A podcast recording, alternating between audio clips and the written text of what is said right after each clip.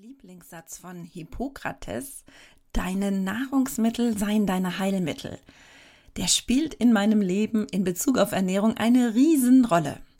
Hippokrates war ein griechischer Arzt noch lange vor Christi Geburt mit ganz fortschrittlichen Ansichten.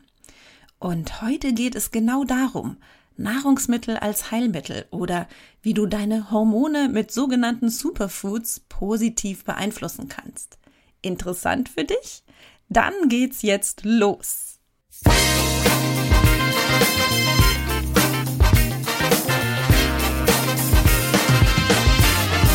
Das ist euer Podcast für die Frau 40 plus. Hier geht es ums Abnehmen oder Gewicht halten, um die Wechseljahre Darmgesundheit und Achtsamkeit.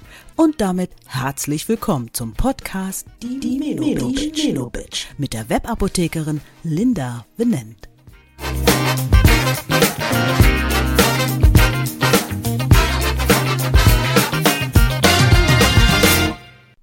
Heute mit der Folge, wie Superfoods dir helfen können, deine Hormone in Balance zu halten. Was sind denn eigentlich Superfoods? Wenn man ganz genau sein möchte, dann ist der Name Superfoods ein Marketingbegriff. Denn wir wissen doch alle, nur mit sexy Namen lassen sich auch ganz normale Dinge besser vermarkten und schlussendlich auch verkaufen.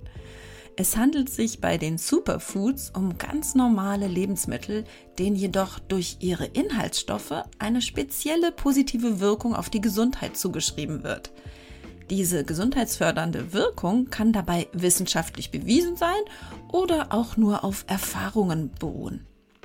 Das heißt also, dass es sowohl den Begriff als auch die so bezeichneten Lebensmittel schon sehr, sehr lange gibt und keine Weltneuheit darstellen. Aber erst in den letzten Jahren wurde der Begriff Superfoods allgemein zu Marketingzwecken genutzt. Seit 2007 gibt es im europäischen Raum nun die Health Claim Verordnung.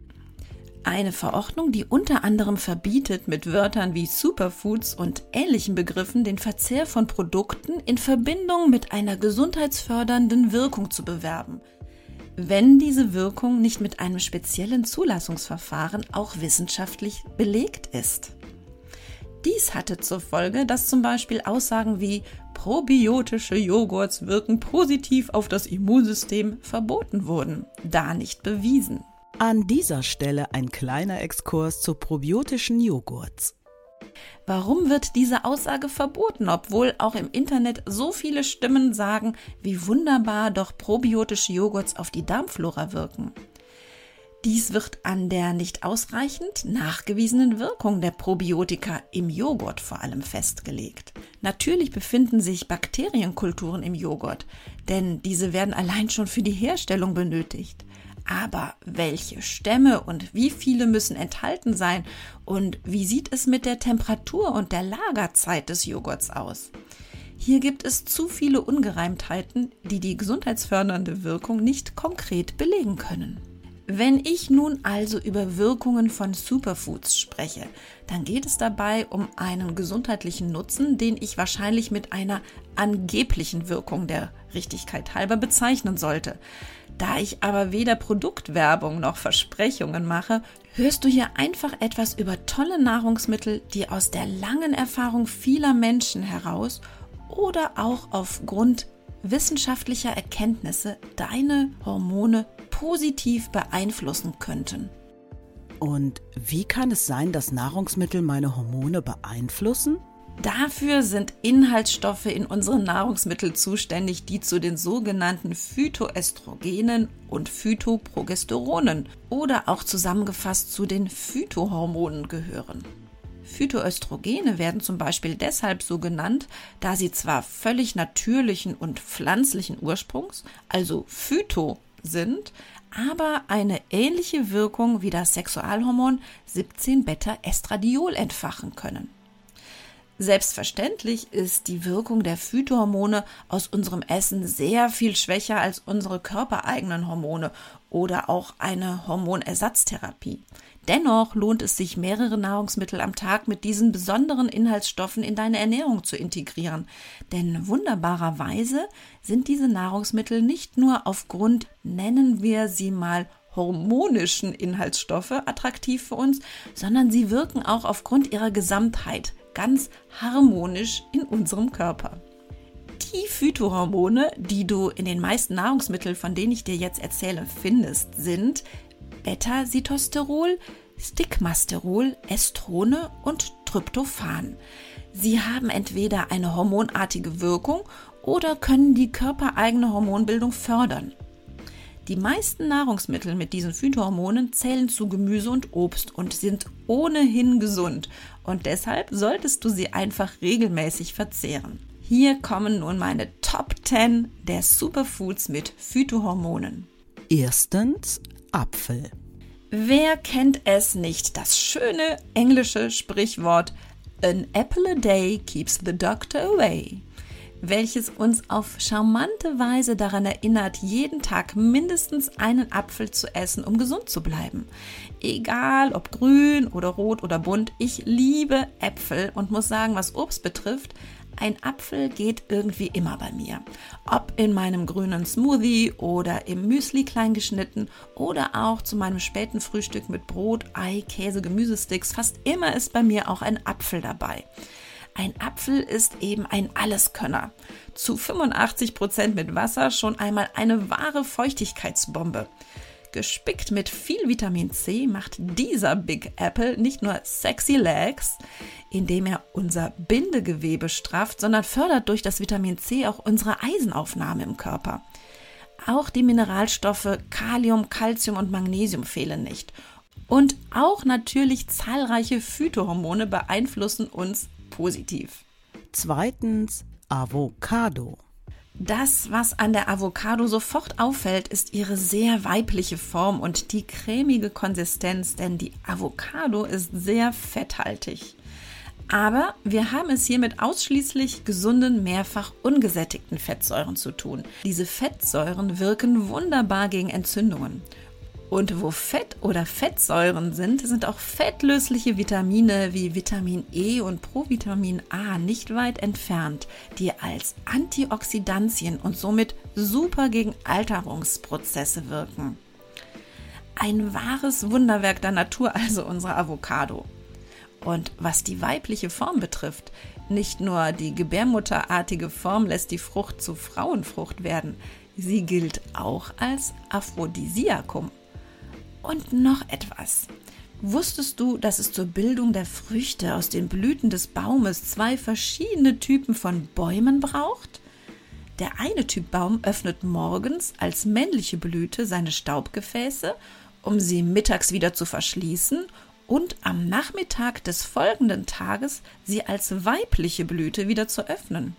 Beim anderen Typ Baum verhält es sich genau andersrum. Schon alleine das zeigt die Großartigkeit dieser Frucht, finde ich. Nicht nur als eine Hälfte in meinem grünen Smoothie, sondern auch als Guacamole, also mit Zitronensaft und Knoblauch püriert zum Abendessen, ist für mich die Avocado nicht mehr aus meinem täglichen Essen wegzudenken. Natürlich haben wir auch hier wieder eine Mixtur an Phytohormonen für unser hormonelles Wohlbefinden an Bord. Besonders aber finde ich interessant das Tryptophan in der Avocado. Tryptophan, das ist eine essentielle Aminosäure, also eine Aminosäure, die wir benötigen, aber nicht selber herstellen können, also über die Nahrung aufnehmen müssen. Tryptophan ist die Vorstufe von Melatonin und dies ist, wenn es ums Schlafen geht oder um Schlafstörungen geht, in aller Munde. Denn Melatonin hat schlaffördernde Wirkung, was wir bekanntlich auch oft gut in den Wechseljahren gebrauchen können. Da ist die Guacamole am Abend also direkt ein Muss. Drittens Brokkoli. Oh, Brokkoli, mein Lieblingsgemüse. Und ich muss sagen, das schmeckt mir zu egal was. Ob warm gedünstet, ganz klassisch als Beilage, in einer Nudelsoße oder auch als Brokkoli-Cremesuppe oder auch neu entdeckt als leckerer warmer Salat gemixt mit geraspelten Äpfeln, Paprika und gerösteten Pinienkernen. Total lecker. Neben Magnesium, Eisen, Kalium, Zink und Calcium und einer zusätzlich hohen Vitamindosis besticht Brokkoli vor allem durch seine sekundären Pflanzenstoffe, denen eine starke antioxidative und krebsvorbeugende Wirkung nachgesagt wird. Insbesondere eine Studie der Ohio State University konnte bestätigen, dass Brokkoli und auch der eng verwandte Blumenkohl die körpereigene Produktion von Indol-3-Carbimol aktiviert. Dies hemmt nachweislich die Verbreitung von Krebszellen im Körper und vor allem, wie in der Studie nachgewiesen, bei Brustkrebszellen. Der Powerstoff Diindolylmethan oder kurz DIM kann auch hormonbedingte Störungen regulieren. Also nicht nur Beschwerden während der Wechseljahre, sondern auch mit schönem Gruß an die Männer Prostata-Beschwerden und mit einem Augenzwinkern an die Jüngeren unter euch das PMS, also das prämenstruelle Syndrom. Viertens Granatapfel. Granatapfelkerne oder Samen liebe ich, um sie über meinen Salat zu streuen. Gerne wird Granatapfel auch als Muttersaft getrunken. Granatapfel als Symbol der Fruchtbarkeit schon in der griechischen Mythologie wohl aufgrund der unzähligen Samen, die diese Frucht auch zum absoluten Powerpaket machen. Wieder sind es die sogenannten sekundären Pflanzenstoffe mit ihrer antioxidativen Wirkung gegenüber aggressiven freien Radikalen, die unsere Zellen schützen und auch in der Regeneration fördern. Den enthaltenen Phytoestrogenen, vor allem in den Samen, wird eine östrogenkompensierende Wirkung nachgesagt und sie unterstützen so positiv den menschlichen Stoffwechsel. Fünftens Gurke und Karotte. Okay, bei der Nummer 5 vereine ich gleich zwei Gemüse, denn diese beiden kommen bei mir gerne im Doppelpack vor. Einzeln oder pur als Gemüsesticks oder im Salat. Gurke muss ich eigentlich richtigerweise als Fruchtgemüse bezeichnen, denn hier geht es ja um die essbare Frucht oberhalb der Erde. Mit circa 95 Prozent an Fruchtwasser ist die Gurke nicht nur perfekt, um den Magen zu füllen, sie enthält außerdem dabei noch einen extrem niedrigen Kaloriengehalt und ein wahres Potpourri an Phytohormonen. Möhren oder Karotten sind nicht nur reich an Phytohormonen, sondern auch an Beta-Carotin, das ihnen oder auch uns die schöne orangebraune Farbe gibt. Wer kennt sie nicht, die Karottengesichtchen kleiner Kinder, die mit viel Möhrchen gefüttert wurden? Beta-Carotin hat eine super zellschützende Wirkung. Vor allem ist in Möhren oder Karotten aber der hohe Wirkstoffgehalt des Phytohormons Diosgenin interessant, das uns noch einmal ausführlicher bei Punkt 7, Achtung Spoiler, beim Spargel begegnen wird. Sechstens Leinöl. Leinöl ist der Lieferant für Omega-3-Fettsäuren und findet mit mindestens einem Esslöffel jeden Tag in meinem Smoothie oder Müsli Platz. Allerdings muss ich sagen, gibt es hier geschmackliche Unterschiede und ich habe eine Vorliebe für das Leinöl, was eher mild schmeckt durch 3D-Filtration. Dies hole ich mir extra im Reformhaus, da es geschmacklich überhaupt nicht meinen Smoothie oder andere Geschmackskomponenten stört. Natürlich kannst du auch ganzen Leinsamen verwenden, der sich mit seinem nussigen Geschmack super in Müslis integrieren lässt und zudem durch seine Quellfähigkeit positiv für deine Verdauung ist. Omega-3-Fettsäuren verdienen sicherlich mal eine eigene Folge. Hier nur ganz in Kürze. EPA, die Eicosapentaensäure und DHA, die Docosahexaensäure, sind die Superstars unter den Omega-3-Fettsäuren. Neben positiven Effekten auf unsere Arterien sind sie auch für unsere Gedächtnisleistung absolut top. Die im Leinöl enthaltenen Lignane und Isoflavone allerdings können dann auch noch zusätzlich super positive Effekte auf deine Hitzewallungen haben. Siebtens Spargel. Mit dem Spargel sind wir an einem Punkt angekommen, bei dem ich das Lebensmittel natürlich nicht täglich in meine Ernährung mit integrieren kann. Und ich denke, es gibt sie, die Hater und die Lover. Also entweder mag man Spargel gar nicht oder man liebt ihn. Ich gehöre zu letzteren. Meistens sehr klassisch zubereitet mit Kartoffeln und Sauce Hollandaise zugegebenerweise, aber auch gerne einfach nur für einen knackigen Salat angebraten oder auch die grüne Variante. Ja, Spargel gibt's eben nur in der Spargelsaison und hilft bei Östrogendominanz, da es eine Vorstufe unseres Progesterons enthält, das Disogenin. Disogenin hat eine unwahrscheinliche Ähnlichkeit mit sogenannten Steroidhormonen, zu denen eben unsere Sexualhormone, aber auch unser körpereigenes Cortisol gehört. Wie es genau im Körper wirkt, ist wohl noch nicht abschließend geklärt.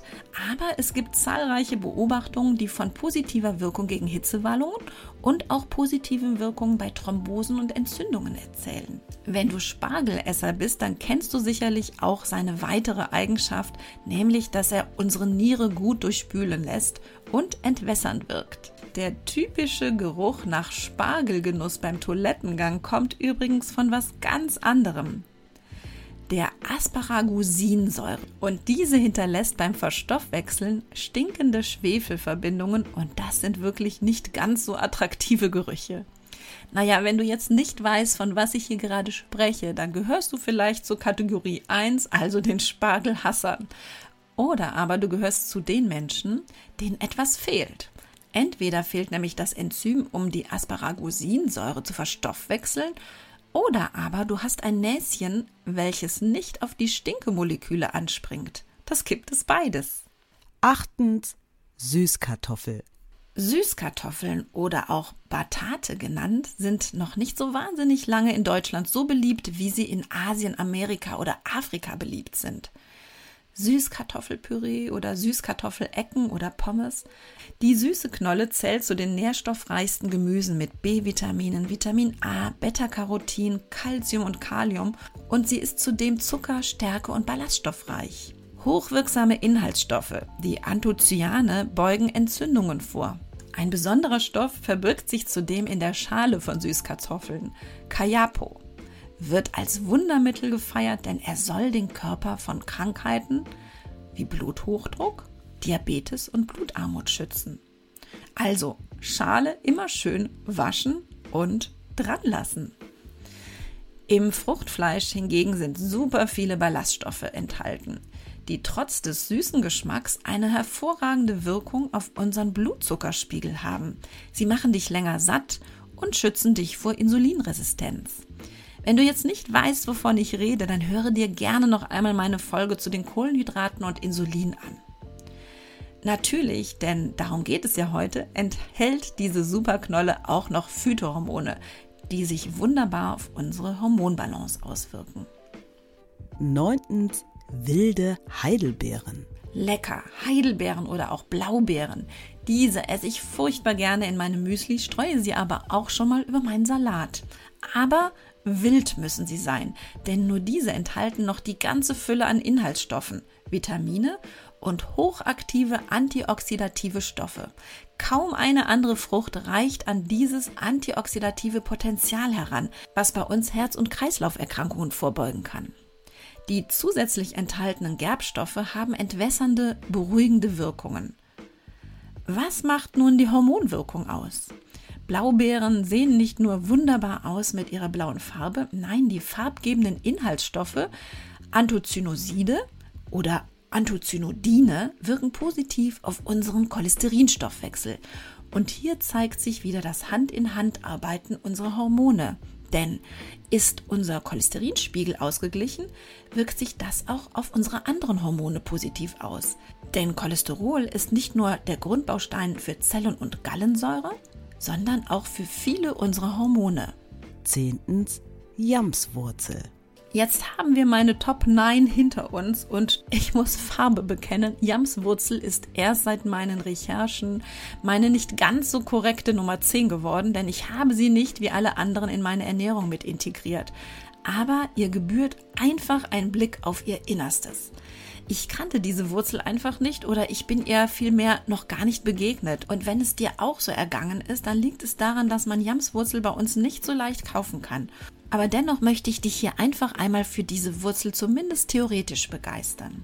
Jamswurzeln ähneln Süßkartoffeln, sowohl geschmacklich als auch optisch, sind aber nicht mit ihnen verwandt.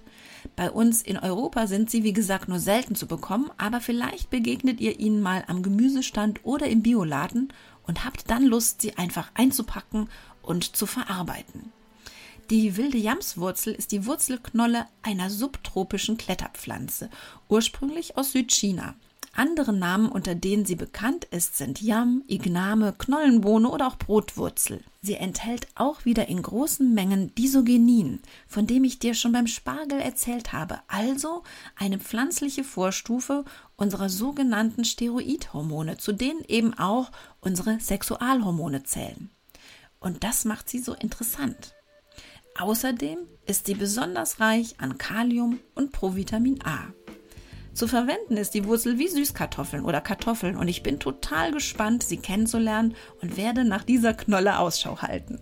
So, das waren meine Top 10 und du hast feststellen können, dass es sich ausschließlich um pflanzliche Vertreter aus dem großen Nahrungsmittelreich handelt.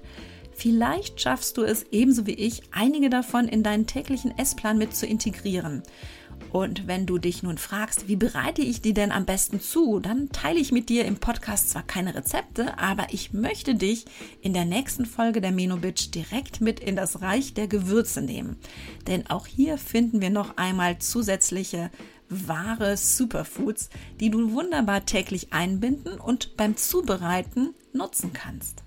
Ich freue mich, wenn du wieder dabei bist, um die 10 Superfoods von heute nächste Woche noch mit Gewürzen zu spicken. Wenn dir die Folge gefallen hat, dann teile sie gerne mit Freunden und abonniere die Menubitch auf Apple Podcasts oder Spotify. Bis zum nächsten Mal, deine Webapothekerin Linda.